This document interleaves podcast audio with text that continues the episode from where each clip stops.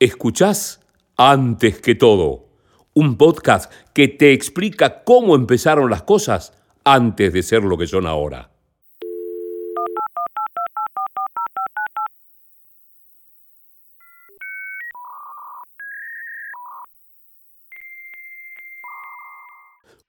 José Di Bartolo te invita a un viaje al pasado cercano, de la mano de los protagonistas que cambiaron la forma de entender las cosas. Hoy en Antes que todo hablamos con Julián Gallo, que es periodista, consultor, especialista en comunicación digital, miembro de la Academia Nacional de Periodismo y exdirector de Estrategia Digital y de Redes Sociales de la Presidencia de la Nación durante el gobierno de Mauricio Macri.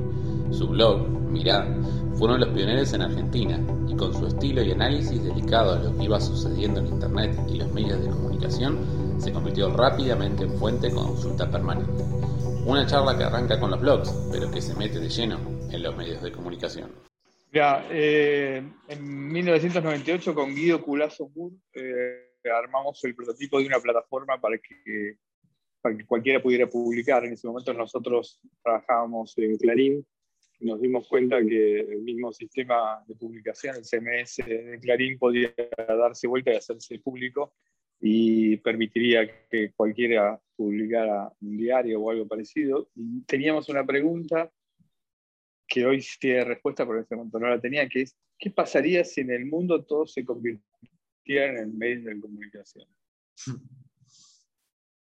Y, y ya unos años después, alrededor del 2002, 2003, con el nacimiento del blogger y después de otras plataformas, esa respuesta empezó a tener, esa pregunta empezó a tener respuestas. Yo tengo el recuerdo de, ser muy optimista de, lo que estaba pasando y lo que iba a pasar. Era una especie de clima de, época que compartían muchos. Me acuerdo Marcelo Sani, que fue uno de los primeros bloggers de Argentina, Mariana Martino, que ahora es un gran consultor de tecnología eran como los pioneros de esto de convertirse en publicaciones y hablar de temas que no hablaban los medios de comunicación, o que la mayoría de los medios de comunicación no hablaban. Tengo de esa época el recuerdo de ser una gran academia de aprendizaje, porque para hacer un buen blog había que tomar algunos, algunas herramientas que se habían aprendido en el periodismo y adquirir otras y descartar algunas que eran típicas del periodismo que no, no funcionaban. Eh, y vi nacer, eh, me acuerdo que creo que fue en el 2004 la palabra weblog, así como lo decían originalmente, había sido la palabra más buscada en el diccionario Oxford. Que todos los años ponen la palabra del año, la palabra más buscada, y ese año fue weblog. Eh, y salían notas en los medios explicando lo que eran los weblogs como bitácoras. Y con una mala interpretación de los medios masivos sobre lo que estaba pasando. Me parece que fue eh, la etapa anterior, fundacional y más rústica que lo que sucedió luego con las redes sociales, que significaron, eso sí, un cambio absoluto y total de la cultura mundial para siempre. los weblogs fueron como el patio anterior a la verdadera revolución. Eh, igual es interesante ¿no? que ese patio que vos decís eh, anterior, esa previa, este, tenía una comunidad bastante fuerte eh, a, nivel Argentina, también obviamente a nivel mundial, pero yo siempre me, me, baso a nivel Argentina. Había mucha gente que, que se sentaba realmente y escribía y, experimentaba con formatos y pasaba tiempo experimentando también, por ejemplo, con las plataformas, sea Blogger como WordPress, para tener un mejor el diseño. La verdad que había mucha, mucha cosa muy interesante en esa época. Sí, pero creo que una cosa muy interesante es que a diferencia de las redes sociales que eh, imponen un único formato, o sea, si querés publicar en cualquier red social, es, estas son las reglas, acá se publica así. Los blogs tenían reglas abiertas y podía haber tantos diseños como creadores eh, hubiera, entonces verían cosas muy, muy creativas, este, eh, que aún hoy siguen siendo eh, probablemente más correctas desde el punto de vista del diseño que, que algunos de los medios estamos consumiendo, sobre todo porque el diseño no estaba intermediado como lo está hoy por, por este, cuestiones tecnológicas tan exigentes como son las que impone Google, ¿no? las cuales eh, termina siendo una caja de herramientas de tres herramientas, y por eso son dos tan parecidos y hay tan poco margen para la innovación desde el punto de vista visual en, los medios, el digital. Y de la comunidad inicial, este, vos venías eh, mencionando alguna serie de, personas. Este, lo que sucedió después fue que también los medios de comunicación eh, adoptaron estas. Vos primero hablabas de, esto de que empezaban a explicar de qué eran los weblogs. Después los medios de comunicación, propiamente dicho, eh, adoptaron en las plataformas para ofrecérselo a sus lectores como una oferta más de sus contenidos. Sí, pero eso fue una cosa horrible que hicieron la mayoría de los medios que, que trataron de hacer algo que no, que no es propio, porque básicamente un blog era un medio de autor y un autor no tenía ningún sentido que estuviera dentro de, un medio. Es cierto que en ese momento no existía lo que hay ahora, este ecosistema que van a llamar de economía de creadores, y los bloggers podían tener algún beneficio, entre comillas, de, exponerse a una audiencia mayor, pero el solo hecho de estar debajo de una marca periodística es extremadamente condicionante para, para crear contenidos y no fue bueno para ninguna de las partes. No, no, recuerdo, yo por lo menos, ningún blogger que haya hecho algo significativo en un medio, ni ningún medio que haya utilizado correctamente lo que, lo que es una, un lenguaje, una forma de, publicar con más libertad que la que permiten los formatos periodísticos tradicionales. ¿Cómo fue tu, experiencia personal? Porque vos también tuviste tu, o tenés tu propio espacio eh, donde imagino que uno cuando lo crea dice, bueno, yo quisiera hacer esto. Bueno, cómo fue aquella eh, iniciación en el mundo de los blogs? No lo tengo, fue, de hecho no tengo ni siquiera una nota guardada, pero sí tengo una experiencia que, mantengo hasta el día de hoy. Recuerdo que cuando empecé con mi blog, que se llamaba Mira, en homenaje a, a los a los emails que intercambiaba conmigo Culazo Moore en el origen de, de, todo esto, allá por 1995, eh, empecé con, con un, una serie de, de temas que me interesaban, pero básicamente tenía como una mirada crítica, como elegía cosas que no me gustaban y las criticaba. Eh, y me di cuenta que era una, una visión amarga de la realidad, que no me sumaba nada, y cambié el enfoque por algo que trato de mantener decía hasta el día de hoy, que era elegir cosas las cuales pudiera elogiar, que me gustaran particularmente porque eran asombrosas, este, creativas, brillantes, este, talentosas, este, o lo que fuera en ese sentido, en un sentido positivo. Y, y, ese ejercicio fue un ejercicio extraordinario, porque me di cuenta que es mucho más difícil lograr encontrar cosas y hablar bien de ellas de manera interesante que, que criticar. Y con el tiempo, al poco tiempo, mi blog empezó a tener un, un lema que, que, ese sí mantengo en, en Medium, que es, utilizo para escribir de vez en cuando, que es una frase de Gustave Flaubert que dice que basta mirar algo durante mucho tiempo para que se vuelva interesante. Y e, eso fue un verdadero aprendizaje que tuve haciendo blogs, que realmente podía agarrar cualquier tema, podía hacer una cámara de fotografías antigua, una fuente de agua o la forma que tenían las medusas, si eh, indagaba con suficiente ahínco sobre esos temas, encontrar la manera de que fueran verdaderamente interesantes. Y era un desafío, primero encontrar los temas y después encontrar la manera de que fueran interesantes. Y fue una, otra vez digo, una academia de, de, de, realización digital, ¿no? porque era no solamente escribir, sino este, publicar con videos, fotografías, diagramas, eh, para tratar de, descubrir la mejor manera para mantener el interés. De hecho, me acuerdo haber escrito en La Nación, a partir de esa experiencia, un artículo que se llamaba El periodismo actual es obsoleto, y en ese artículo sostenía la idea de que eh, el periodismo actual, en ese momento creo que en la nota del 2005, eh, solo utilizaba el texto como mecanismo de expresión y narración, y la nota que yo escribía utilizaba eh, todos los lenguajes que en ese momento estaban disponibles, que, y que básicamente es un mecanismo que sigo hoy utilizando para escribir, que es un párrafo, una imagen, un párrafo, una imagen, pero esa imagen no es una imagen eh, cosmética o retórica, sino es parte estructural de lo que estoy tratando de, contar de explicar. Trato de escribir visualmente, y aprendí haciendo blogs. Es, es, interesante, ¿no? Esto del, del, periodismo que es obsoleto, porque si uno se pone a pensar, eh, podría ser una frase que también la podríamos traer eh, también a la época, porque si bien hubo muchos avances, también eh, nunca terminamos de estar como si fuera la vanguardia de lo que es realmente las formas de contar contenido que, están dando vueltas. Permitís ser franco, eh, yo creo que nosotros trabajamos con Guido Pulasomur desde 1995 en Clarín, cuando no existía todo esto, y vimos la transformación de, de Clarín y de otras redacciones a la creación de sus primeras ediciones digitales.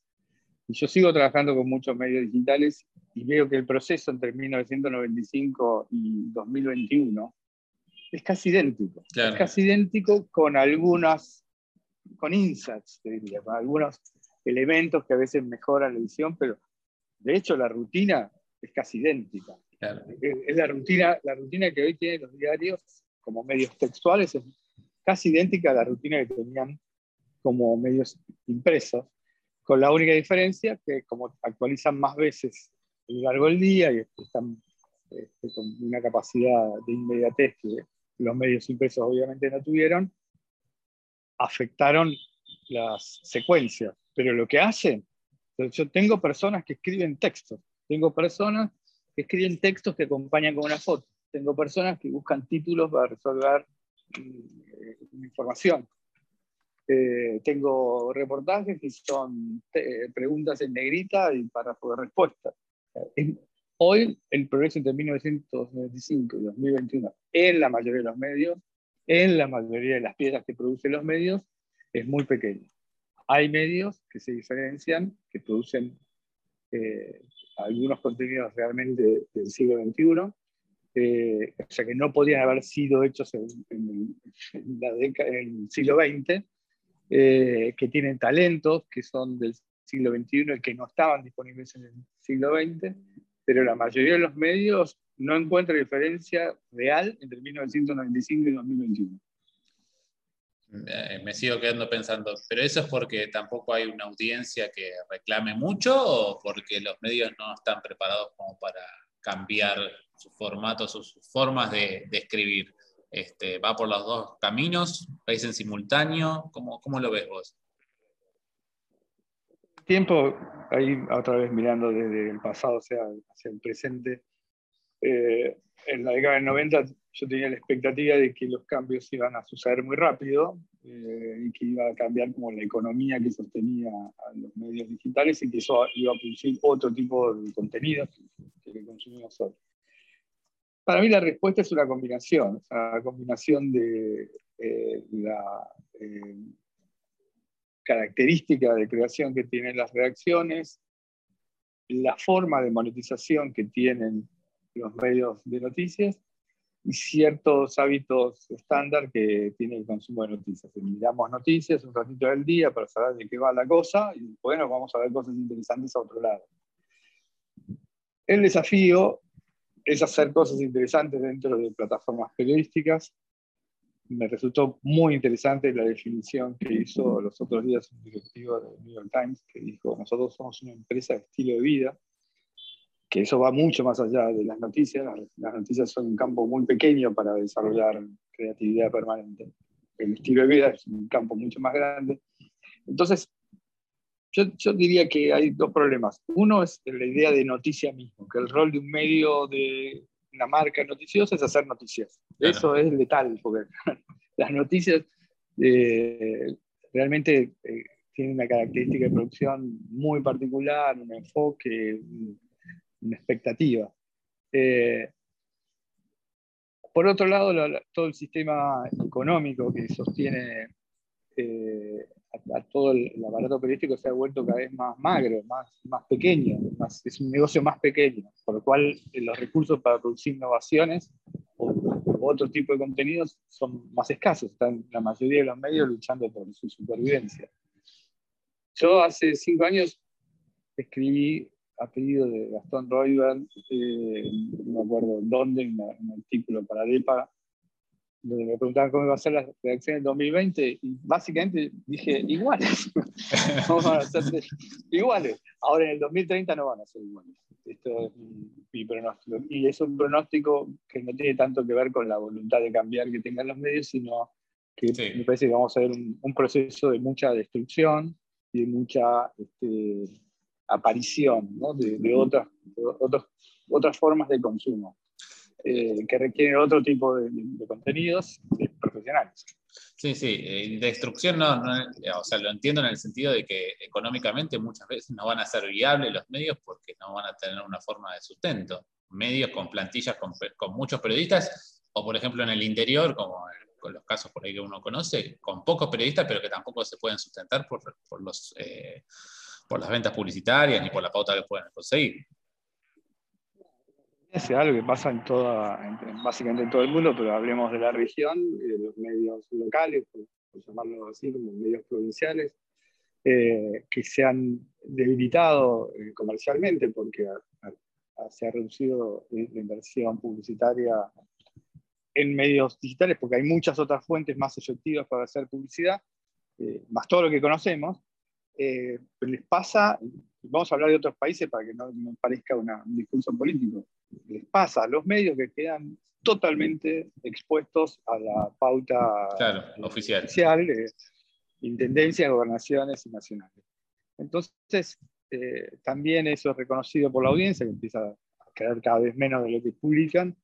Entonces, eh, sí, eh, esto está pasando también, digo, en Estados Unidos el, mapa de oscuridad donde no hay medios locales empieza a, a, crecer y a crecer y a crecer y probablemente vamos a ver un escenario futuro donde eh, no haya durante al menos un tiempo medios locales.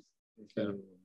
Es un proceso que no, nadie puede conducir, no es la causa de, una dirección maligna de una persona que decide no, no quiero que subsistan los medios locales o que las plataformas, eh, Facebook, etcétera, estén quedándose con la renta y entonces esos eh, medios desaparecen porque alguien les roba la plata. cambió el mundo, cambió cómo fluye el dinero. Eh, yo me ha tocado estar del lado de los anunciantes y la verdad siempre me resultó más efectivo, estando del lado de los anunciantes, este, más efectivo este, pautar en plataformas, este, segmentar de otra manera, poner un poco en Google, un poco en redes sociales y otras, y otras formas de publicidad, incluyendo la creación de contenido. todo eso, se todo ese dinero se, obviamente ha migrado de, de, dueños, ¿no? porque antes estaba casi exclusivamente en los medios de comunicación. Así que vemos un proceso mundial con resultado incierto. Mi expectativa es que, que puede pasar una enorme turbulencia, va a haber un nacimiento de otro tipo de medios, de los cuales no sé ni siquiera cómo son, pero que responderán a, a, preguntas que hoy no, no, está respondiendo del todo bien la prensa. Bueno, arrancamos el recorrido hablando de los blogs, seguimos para los medios, pero bueno, es, obvio que una cosa decanta en la otra. Este, siempre termino estas charlas de la misma manera, pregunto a, las personas, eh, para aquellos que están escuchando, que seguramente muchos sean estudiantes de, de materias de comunicación, periodismo, etcétera, este, hace 20 años por ahí las herramientas eran menos y, si uno tenía que decir, bueno, ¿qué, ¿qué, puedes hacer innovador? Bueno, tenía un blog. Hoy, ¿qué dirías a los estudiantes que están iniciando y quieren eh, tener la posibilidad de poner eh, algo en Internet, no sé qué, algún contenido, y que ese contenido les logre trascendencia para poder, obviamente, obtener otras cosas? Sin ninguna duda, eh, el lenguaje narrativo que más está prosperando en este momento y, de manera justificada es el video. Eh, y justamente si me hablas de estudiantes de periodismo, eh, diría que empiecen a buscar otras fuentes de conocimiento que no sean el periodismo, porque de hecho en las escuelas de periodismo la cantidad de conocimientos acerca del video que se brinda es muy poca. Claro. Eh, me pasa y me pasó que a la hora de buscar talentos eh, encontré siempre más fácil explicar las reglas del periodismo a una persona que joven, que sabe de video, y que eh, sabe de cartografía y sabe de redes sociales, y etcétera, que al revés. Que agarrar a un periodista y enseñarle video y enseñarle redes sociales y enseñarle otras dinámicas de publicación. Entonces, siendo, no es un consejo, solamente un comentario, eh, al dirigirme así a, estudiantes de periodismo o periodistas recién graduados, les diría que tengan un enfoque, absoluto en dos cosas. Una, en desarrollar eh, verdaderas habilidades en video. Dos, desenfocarse del concepto de noticias. Eh, sea, no, el periodismo no es solamente noticias. El periodismo para mí tiene que explicar el mundo donde una parte del mundo se explica en las noticias y una parte gigantesca, totalmente inmensa del mundo no entra en las noticias. Y voy a tomar un ejemplo que acaba de pasar. Hubo, no sé en qué ciudad de Alemania, un ataque por parte de una persona con un cuchillo a una serie de, de personas que estaban paseando por él. Entonces, esa es la noticia y ahora va a salir en todos los diarios, encima hay, varios videos, tiene componentes este, importantes para convertir la noticia. Un ataque, un ataque con muertos, un ataque que sucede en la ciudad central. Eh, pero la verdad que eso es la noticia. El, el, tema es infinitamente más grande que muchísimos otros eh, nutrientes que han generado que eso pasara la forma en que se respondió a ese ataque y las consecuencias que va a tener después sobre la seguridad pública es, inmenso. Ahora, cuando uno mira todo eso inmenso del menú de las noticias, no entra. las noticias están en la mayoría de veces solamente basadas en la actualidad. No digo que los medios no hagan eh, contenidos que no son exactamente, estrictamente actuales. Lo que estoy diciendo es que es un menú que ocupa poco su, agenda. Eh, y creo que los periodistas nuevos, más jóvenes, tienen eh, muchas oportunidades en, desarrollarse en ese campo, en imaginarse más como desarrolladores de, de contenidos, usando la palabra contenidos como narraciones, no como objetos que se ponen para poner avisos alrededor. Cuando hablan de contenido, hablan de una cosa en la cual le podemos meter un aviso. Nuevos contenidos para, no, para salir de la definición de noticias. Eh, así que videos e ir más allá de las noticias es siempre mi recomendación para cualquier persona y organización. Escuchaste antes que todo un podcast pensado, producido y realizado por José Di Bartolo. Todos los episodios están disponibles en Spotify. Seguí a arroba José Di Bartolo en las redes para más contenidos relacionados.